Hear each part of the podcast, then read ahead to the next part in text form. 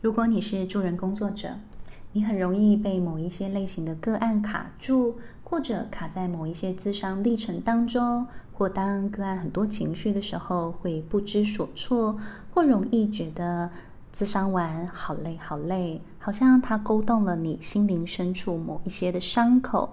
如果你有这些情况呢，很有可能你需要督导班咯。我们爱心理呢，有个人议题的团体督导班，也有关系议题的团体督导班。有很多人在这个团体督导的过程当中，更认识自己，更了解怎么样去进行个案概念化。那都很欢迎你来参加我们爱心理的课程。更多关于课程的介绍，请见下方说明栏。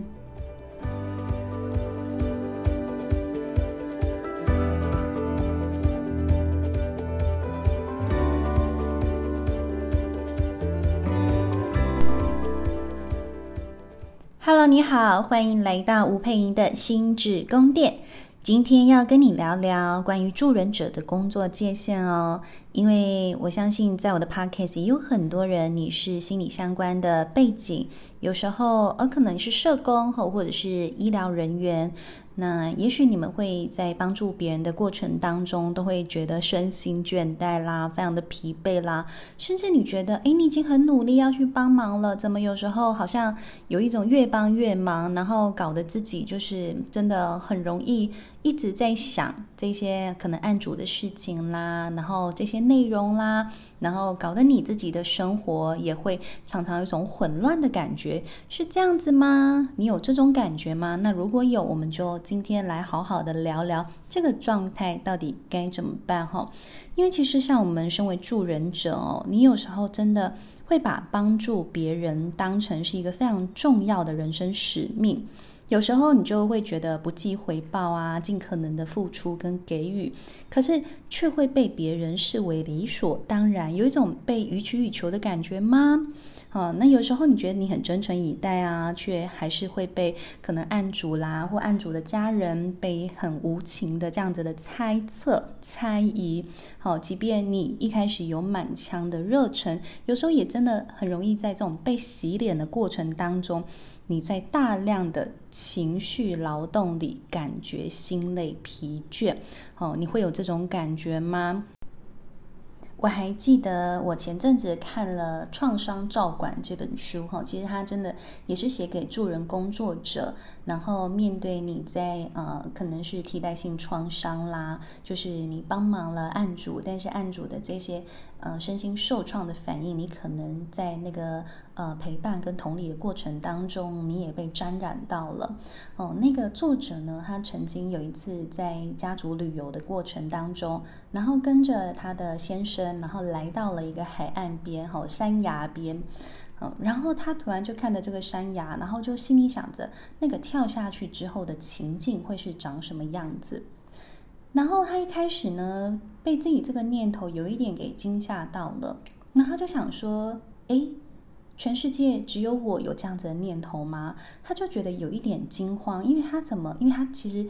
呃，面对非常多就是有情绪困扰，然后有自杀困扰议题的这一些来访者，所以他基本上全身心的状态都很容易沉浸在大量的这种负面情绪的状态里头，每天都思索着怎么帮忙这一群人，然后每每天都是你知道，因为我们想要去帮忙这一些。呃，在极度痛苦当中的人的时候，我们要让我们整个身心灵的状态，好像也进入到对方的身心灵的那种感官世界里。所以，我们有时候也会真的沉浸在对方的整个现象场。好，那个所谓现象场的概念，就是我好像呃，就是灵魂装进他的身躯里头，去看着他眼中看出去的世界，去。感受着他的大脑正在思考的东西，好，去感受着他为什么会做出这样子的行为的那种，我们要整个沉浸在他的现象场里面的那种状态，哈。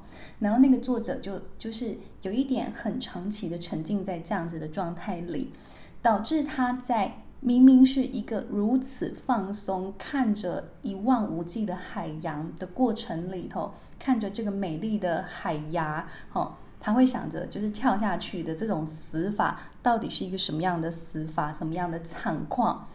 他突然间觉得非常的惊吓，然后就觉得说：“天哪，我的人生发生了什么事情了？”然后她立刻去找她老公讨论，然后就问她老公说：“诶，你看到那个我们在海岸边，你看到那个海牙的时候，你的感觉是什么？你会想到些什么？”然后她老公就回答她说：“很美啊，你不觉得一望无际，然后蓝天白云啊，然后这个微微的风吹起来，非常的舒服吗？”然后在那一刻，他发现他来到了一个我们所谓的 burnout 的边缘，哈，也就是他很有可能长期已经经历了太多所谓的替代性创伤啦，哈，就是他也长期在同理他人的过程当中，也沾染了别人身上的那些创伤的感受，但是他自己可能没有一个非常强烈的知觉，而这一种情绪的积累到。他开始发现，天哪！他看世界的角度好像也变得有一点灰暗的时候，他突然觉得有点可怕。他就再度意识到一件事情是：如果我想要把我这个助人工作做得好、做得久、做得我自己也是平衡的状态的时候，那我就必须要能够。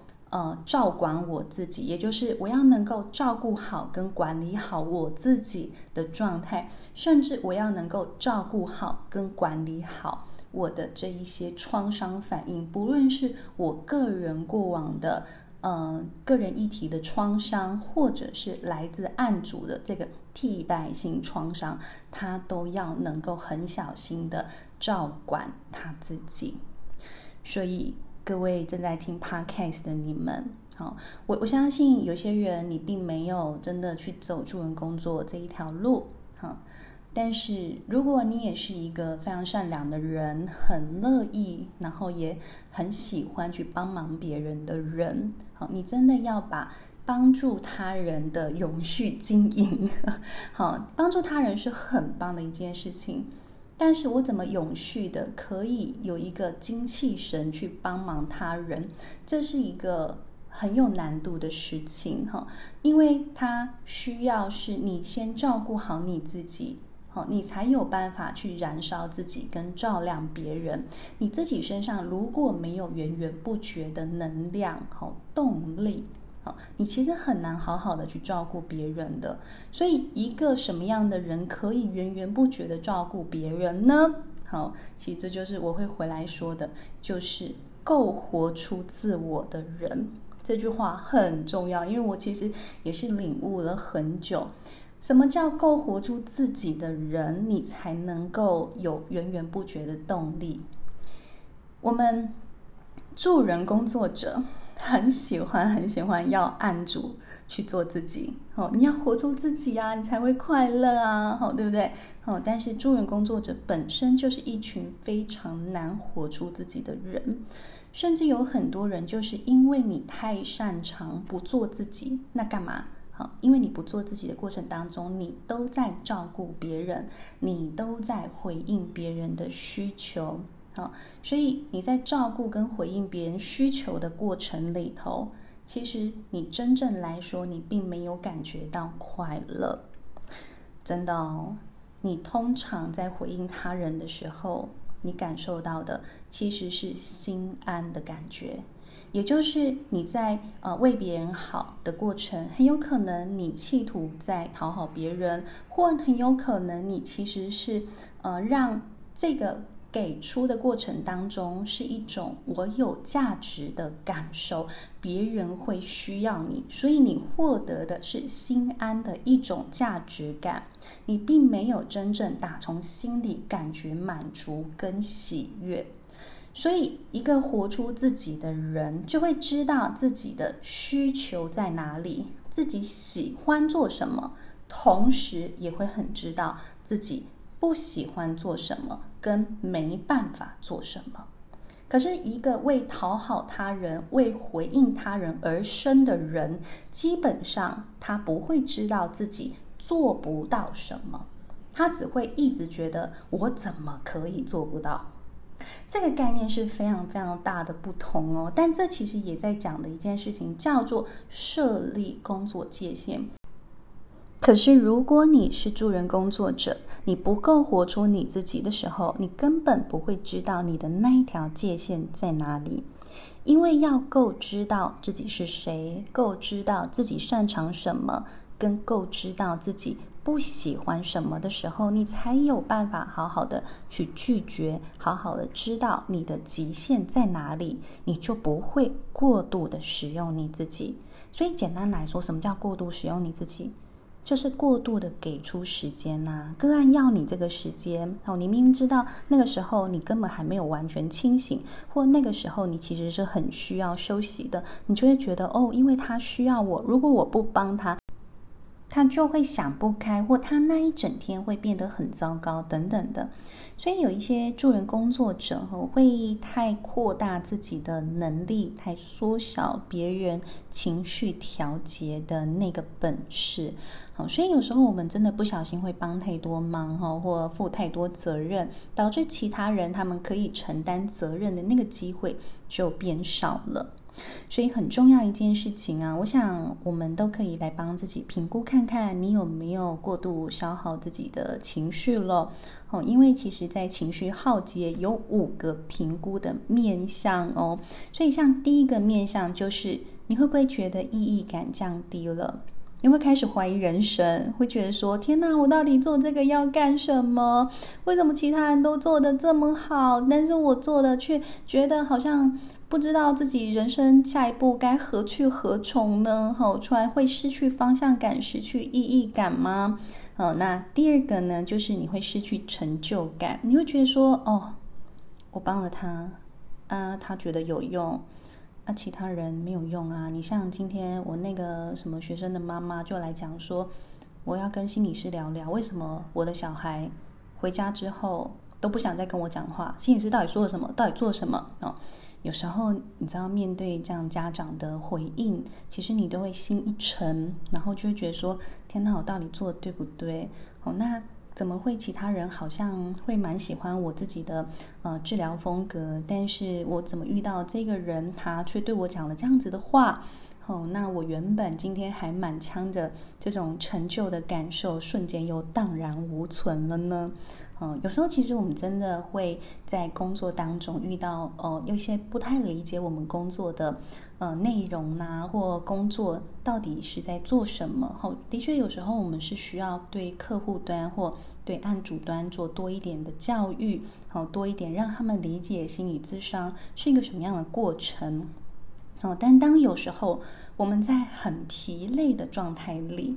好，如果你有遇到一起两起这样的事件，你其实就会觉得你的心智又开始出现那种不稳定的状态。好，那再来情绪耗竭的第三个评估面向，哈，就是你的性格有一些转变了。好，原本你可能觉得你对很多事情都充满了希望啊，然后活泼外向啦，然后可能有一段时间你就觉得。很郁闷啦，然后很很内向，然后很不想跟任何人的交谈啊，等等，都都有可能会有这样子的情况。那其实你就要思考的是，你可能没有办法拿出你原本对待生活的那种精气神吼那种能量感的时候，很有可能这个就是你的情绪已经被大量消耗了。好，然后生活习惯的转变，哈，你有没有这种情况呢？我例如，你原本不吃炸的，瞬间吃了非常多炸物，嗯，然后原本不熬夜啊，瞬间觉得很需要熬夜，哈，情绪性的、报复性的熬夜啊，等等的，好，这也是情绪耗竭的一个很重要的征兆喽。好，那当然就情绪失控啦。好像我自己有时候就会觉得，我在开车的时候就特别容易躁。哦，那种就是我们说 road rage。哦，如果那段时间我发现，为什么我最近开车很很像就很容易 road rage？因为你知道，其实，在台北开车，你多少难免哦，你就是会遇到那种不长眼的啦，或者是马路的三宝。哦，真的有时候遇到这个真的是，哦，会很惊吓。哦，对。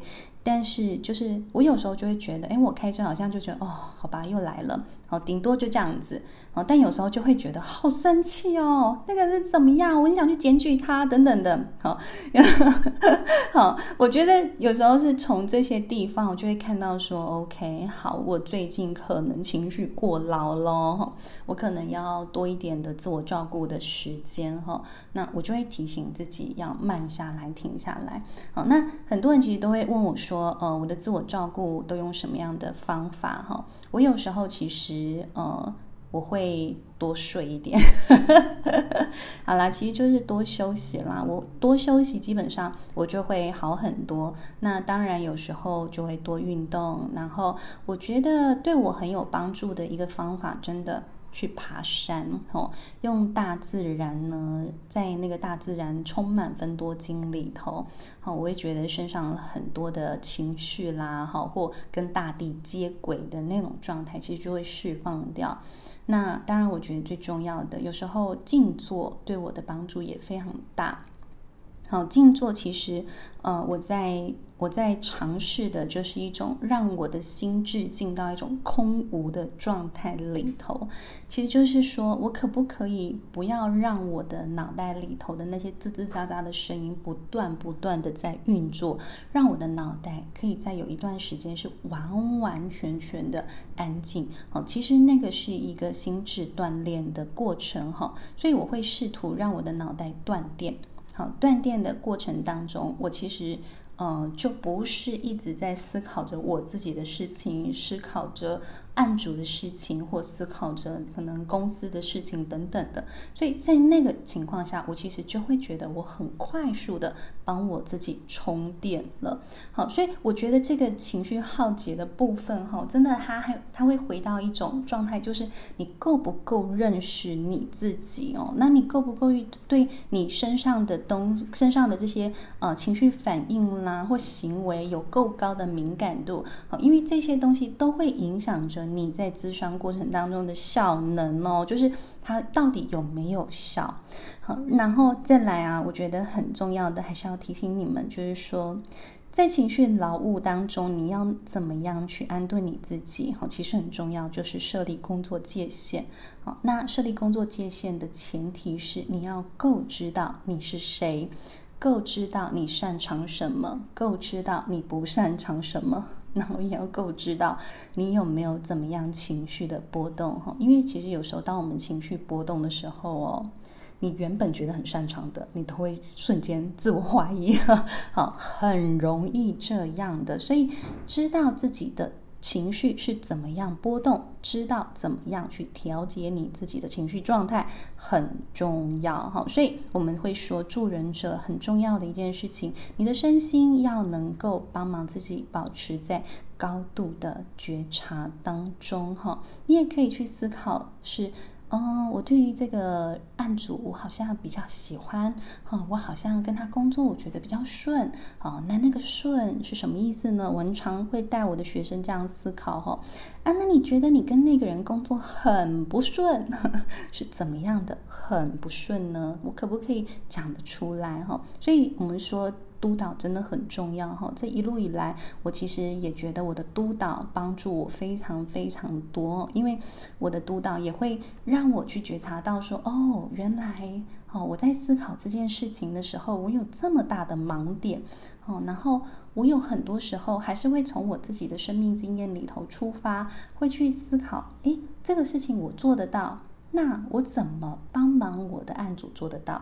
哦，你知道，光是这句话就是一个非常大的盲点哦。因为当我觉得我做得到的事情，其实其他人他到底生命里头有哪些阻碍是我没有觉察到的呢？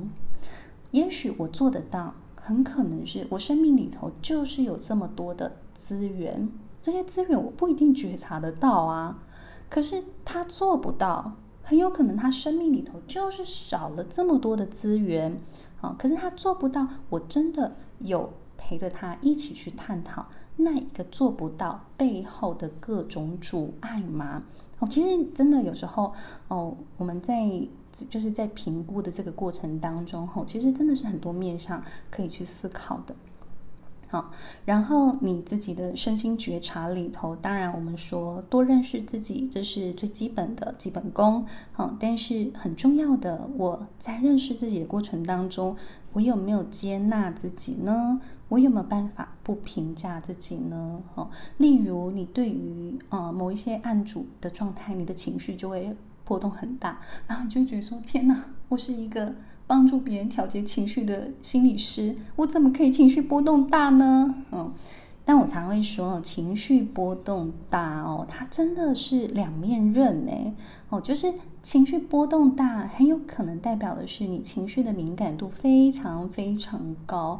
哦，你现在身上的情绪搞不好不是你自己的情绪，搞不好是你从别人身上那里感受到的情绪。可是如果你看懂了这个情绪波动大，你接纳了，那你知道这个情绪其实会变成是很大很大的帮助。好，那当然，另外一种我觉得比较可爱，就是有些人会跟我说：“老师，我跟你说哈。”哦，我我我真的有时候跟那个某某某工作哈，我就会觉得 goodbye 都会，那他就会觉得说，哈，我是一个那个助人工作者，我不可以对我的案主或我的那个学生的家长有情绪哦，因为我觉得这个情绪真的是很不专业哦。可是有时候我们真的就停下来哦，提醒自己说，诶，好啦，没有关系，我们会对他有不舒服的感觉哈。如果我们好好。探索一下，好，你去问自己说：奇怪，他身上散发出什么样的讯息，或他跟你互动有什么样的行为，让你觉得不舒服呢？哦，那你把那个不舒服讲出来，哈。例如，有些人就会觉得说：我常常觉得他在质疑我，我常常觉得他在否定我。诶，那你不觉得这是一个很明确的讯息吗？很有可能代表。他所释放出的这一些人际讯息，哈，人际互动的状态，哈，就是他人际里头很让人不舒服的一种一种状态。可是，如果我很我很敏感于我身上的不舒服，而我没有批判自己这样的不舒服是一种不专业的情况，而我把它拿来当成我理解这个人的素材。的时候，那他这些资讯，你这些感官的资讯就会变得非常非常有效了。嗯，所以我觉得真的，我们真的要练习，你身上有的各种感受，它都其来有因。如果我们愿意去接受这样子状态的存在，啊，也有可能是什么？他人缘很好，可是我看到他，我就对他个巴都会。对不对？好，那那有什么？那很有可能真的在展现的就是我们助人者的个人议题啦。好，例如说，我小时候就是被那种人缘很好的人欺负过嘛。啊，我看到他人缘很好，还在那边歪歪歪的时候，我就给巴都会，对不对？嗯，那这就是一个我们要停下来。如果我对他一直在愤怒的状态里，其实我没有办法真的在一个专业跟中性的角度去帮忙到对方。我可能很难去理解对方他的歪歪歪背后其实是真的有很强烈的痛苦，而我们是体会不到的。好，所以我才会说，助人者的身心觉察背后其实是很需要。自己有多一点的对个人议题的探索，甚至你个人呃，可能在人际历程里头的伤痛经验，也是要有多一点的觉察的。好啊，我想今天我们关于助人者的工作界限哈，明明想帮忙，却总是越帮越忙哈，跟大家分享了一些助人者比较常见的一种状态哈，包括我们刚刚讲情绪耗竭的状态啦，然后包括我们怎么样提醒自己安顿自己哈。那真的我们在这一条路上哈，助人的工作道路上，有时候那个经验是蛮私密的哈，有时候你可能会觉觉得非常的孤单，但我都会还是很推荐大家能够好好的找到自己一个团体，好，或者是找到一个自己的成长圈，然后定期的让自己有办法去舒压，嗯，帮助自己去嗯多聊聊在这个嗯，助人的过程当中，你自己的个人成长也好啦，或者是你个人的挫败感也好，我觉得如果有一个这样子的空间，其实对你来说也会是非常有帮助的。那我们在爱心里呢，我们会有关系议题的团体督导班哦，也就是我们会带领助人者去看懂协助过程当中的。嗯，就是也是你按主啦，你按主身上的各种关系议题。好，不过说真的，很多人来谈呢，或来寻求帮助。